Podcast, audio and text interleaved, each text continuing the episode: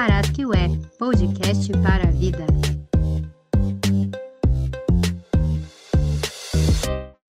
Olá, estamos começando mais um Tepi Podcast. Aliás, o último episódio desta temporada da parceria Tepi Teatro e os Povos Indígenas e Parasqueué Podcast para a Vida. Eu estou aqui com o Flávio Feu, que também apresentou e fez várias reflexões junto a mim sobre esse nosso percurso das artes do corpo e os povos indígenas. Tudo bem, Flávio Feu? Oi, Naine, tudo bem? Bora então para o nosso décimo e último episódio dessa parceria da Parasqueué com o Tepi Podcast. Como não podemos deixar de dizer a vocês, nós temos o prazer de trazer hoje ah, talvez uma das pessoas que têm mais destaque na atualidade quando se trata das artes do corpo, do teatro, da performance, do audiovisual, o que nos dá muito prazer, que é a Zahri Guajajara.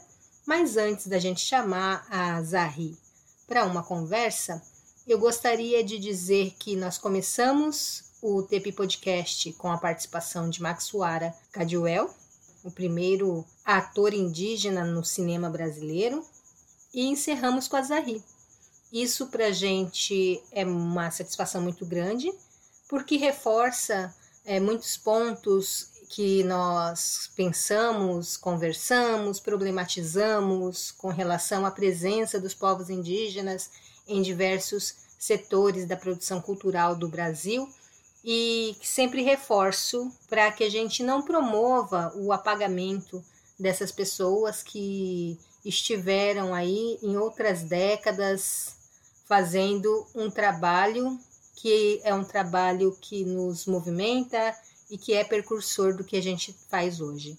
Um, também gostaria de pedir para o Flávio, né, dar o seu bom dia para todos vocês, mas também falar um pouquinho sobre o texto que escrevemos para o TEPI, né, a paisagem crítica, que foi lançada agora em janeiro, que vocês podem acessar no site do TEPI, na plataforma, mas que ao final desse texto a gente faz uma discussão de toda essa movimentação como um acontecimento. É isso mesmo, Flávio? Sim, é isso, Naine. Nós falávamos no texto Transmediando Acontecimentos é, como você mencionou, é, o texto disponível no site do TEPI, que a arte indígena, do modo como o TEPI tem nos possibilitado ver, sentir e pensar, se caracteriza por um transbordamento de temporalidade, digamos assim. Transbordamento temporal que se dá na medida em que a arte indígena não é refém de uma história da arte não por ser melhor ou pior que a história da arte ocidental, mas por se constituir de uma temporalidade indeterminada, se quisermos, ou ainda de uma dimensão múltipla de tempo. Nesse sentido é que a arte indígena se caracteriza sempre como acontecimento. Acontecimento que é um sinal, um signo, que se apresenta, é, portanto, num, num tempo indeterminado, e isso me lembra muito uma reflexão kantiana no livro Conflito das Faculdades, em que o Kant fala que o que importa no acontecimento é que ele permita inferir o progresso do gênero humano. E nesse sentido, é, ele é ao mesmo tempo é, rememorativo, demonstrativo e prognóstico. Então, é, a arte indígena também tem essas características do acontecimento é, que é ao mesmo tempo rememorativo, porque nos mostra que foi sempre assim, é, demonstrativo enquanto retrata o que acontece atualmente, e finalmente é, é um acontecimento prognóstico, porque indica um movimento permanente. E é por isso que a gente termina o nosso texto no Paisagem Crítica dizendo que o acontecimento marca pelo despertar de uma novidade que sempre esteve aqui. A novidade de que a vida é arte porque é produção permanente. Produção de cor, de sabor, de dança, de linguagem, de nós mesmos.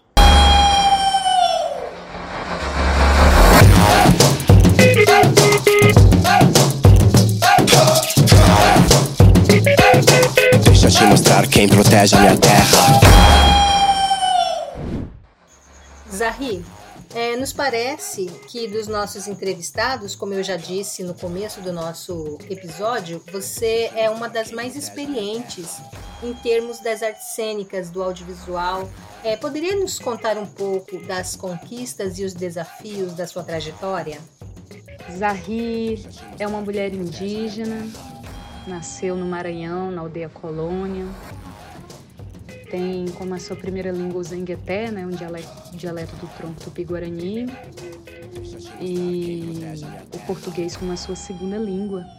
Zahri é filha da pajé Alzira, é, minha mãezinha já se encantou, mas Zahri, antes de qualquer coisa, é filha dessa pajé.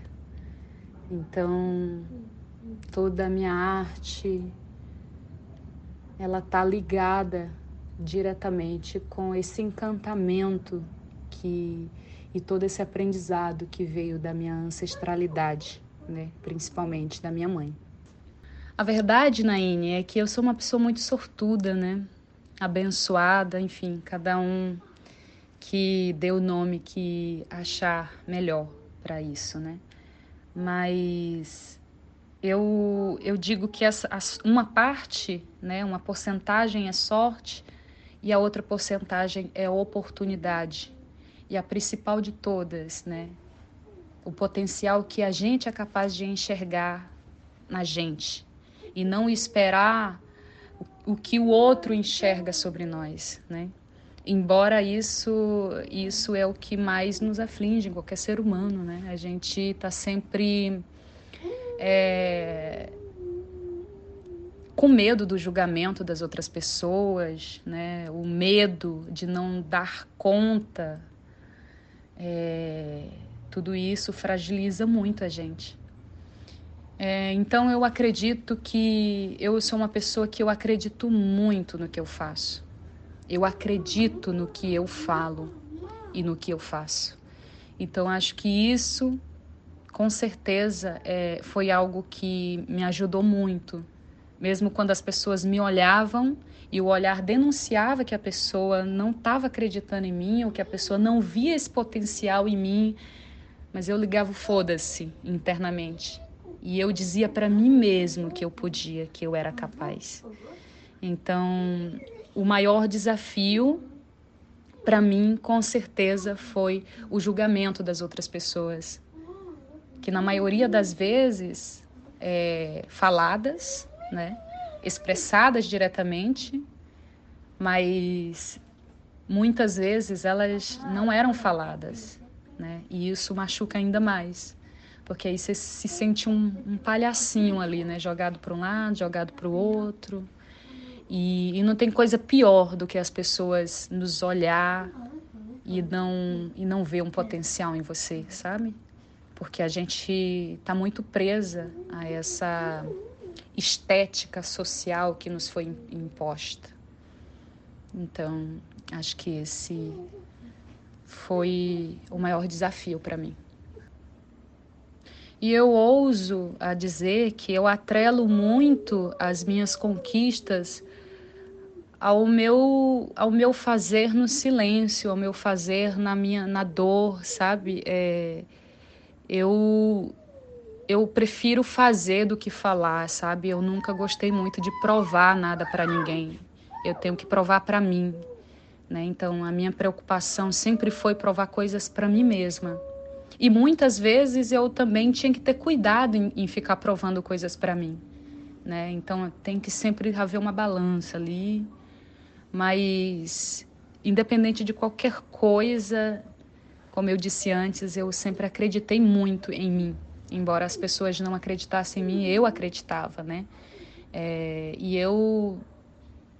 É isso. Eu, eu atrelo essas conquistas também a toda essa minha ancestralidade que eu trago, né? Que independente de eu estar na cidade, essa minha ancestralidade ela ela está impregnada em mim, né? Ela não, ela não vai se romper porque eu estou falando numa língua estrangeira, por exemplo? Zahri, é, retomando talvez um pouco do que nós falamos na introdução do episódio, a, nós perguntamos: é, existe para você um fazer teatral indígena? E o que é teatro e povos indígenas para você? Se existe um fazer teatral indígena, eu vou ousar falar que se existe um povo que entende de teatro, esse povo são os povos indígenas. E eu não estou falando só dos povos indígenas do Brasil, não, da nossa Pindorama, não. Mas eu falo do mundo inteiro, né? E, e vamos ao termo indígena, né? Indígena quer dizer o de origem do lugar de onde nasceu, né? Originário. Então, os povos africanos também são indígenas, sabe? Então, estou falando desse povo, do povo indígena, porque eu acredito que o teatro ela ela nasce com a gente. Essa teatralidade é contar uma história, né? Então, nós, povos originários, povos indígenas, a gente tem esse domínio, né? Somos contadores de histórias natos. Então a gente entende muito sobre teatro, muito mais do que as pessoas dizem, né? É, na verdade, é, é, como se a gente não entendesse sobre o teatro, mas essas pessoas que inventaram esse termo teatro, né? E, e, e todas essas técnicas para fazer o teatro, essas pessoas é que precisam aprender com a gente, né? Sobre o teatro genuíno. Quando a gente faz uma demonstração para um público, a demonstração de um número, isso é teatro.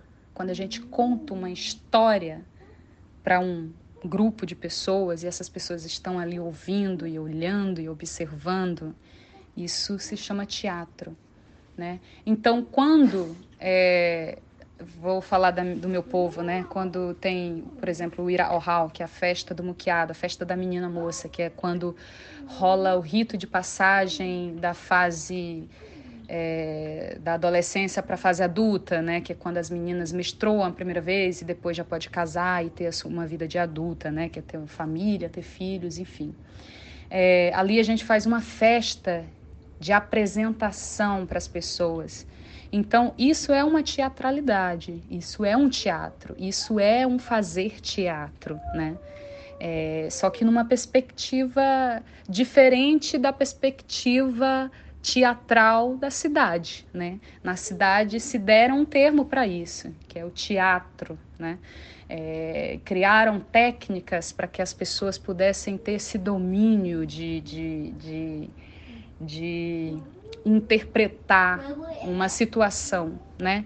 Enquanto que o teatro indígena ele é mais genuíno, né? Não existe ali uma necessariamente uma, uma técnica, né? Não necessariamente a gente precisa se apegar a uma técnica para realizar uma apresentação, mas a gente é, é, ela é mais ela é mais orgânica, né? Ela acontece, não, não tem uma vamos dizer, existe uma organização, né? Mas não é uma, não existe toda uma preparação também para esse acontecimento, mas não tem uma um caráter de é, como eu posso explicar? Eu peço desculpa que meu filho está aqui presente, não tem nem como eu, eu fazer nada sem ele. Ainda bem, então peço desculpas mesmo, assim, é como se o teatro da cidade ele tivesse um caráter de que eu preciso provar que eu atuo bem. E o teatro indígena, ele não ele não precisa provar nada. Ele simplesmente acontece. Ele já está em atuação, né? Nós gostaríamos de saber também é, como vai ser 2022 e os seus planos para o futuro. Esses dois últimos anos foram muito difíceis para mim, eu acredito que para todo mundo, né? Mas especialmente assim para mim foi muito doloroso. Eu perdi muita gente na minha família, perdi a minha mãe, que era a minha grande referência. É, eu tenho um filho de quatro anos que está dentro do espectro, né? Que ele é autista e ele ainda não fala, inclusive ele está aqui fazendo fazendo o barulhinho dele que ele sempre faz. E, e esses, esse, esses dois últimos anos, assim, com ele, né, na maioria das vezes presa dentro de casa, foi, foi muito foi muito doloroso, foi muito difícil, né? Especialmente para ele, então era doloroso para mim também porque estou sentindo tudo e vice-versa, ele também sentindo tudo que eu estava sentindo, né? Mas, por, o, por outro lado, ele me ajudou muito a passar, a fazer essa passagem, né? Dessa pandemia que, que nos atacou aí de maneira inesperada. Então, é, 2022, eu quero acreditar que vai ser um ano de passagem, né? Do nosso presente para o futuro, e esse futuro ele está repleto de coisas boas eu tenho vários projetos para esse ano de 2022. Felizmente eu não posso falar, né? Mas é, posso dizer também que eu tenho muitas, é, muitos projetos envolvendo videoarte, né? É, teatro, cinema, TV. E, e é isso. E, e, o mais importante é que nesse ano de 2022, meu filho vai começar a falar, ele já começou a dar, fa, falar as primeiras palavrinhas, querendo repetir uma palavrinha aqui, outra ali. E isso para mim é a minha maior conquista nesse ano de 2022, é o meu maior projeto. Bom, agora é, já nos encaminhando para o fim, para o fechamento desse episódio, a nossa pergunta clássica. O que você carrega na sua mochila? O que você leva para a tua vida? Dentro da minha mochila eu carrego a minha ancestralidade. Todos os meus encantados, os maíras. E para a vida eu levo um desejo de segurar o céu para que ele não caia sobre nós. Bom, nós nos despedimos aqui. Agradecemos imensamente a organização do TEPI, Teatro e os Povos Indígenas.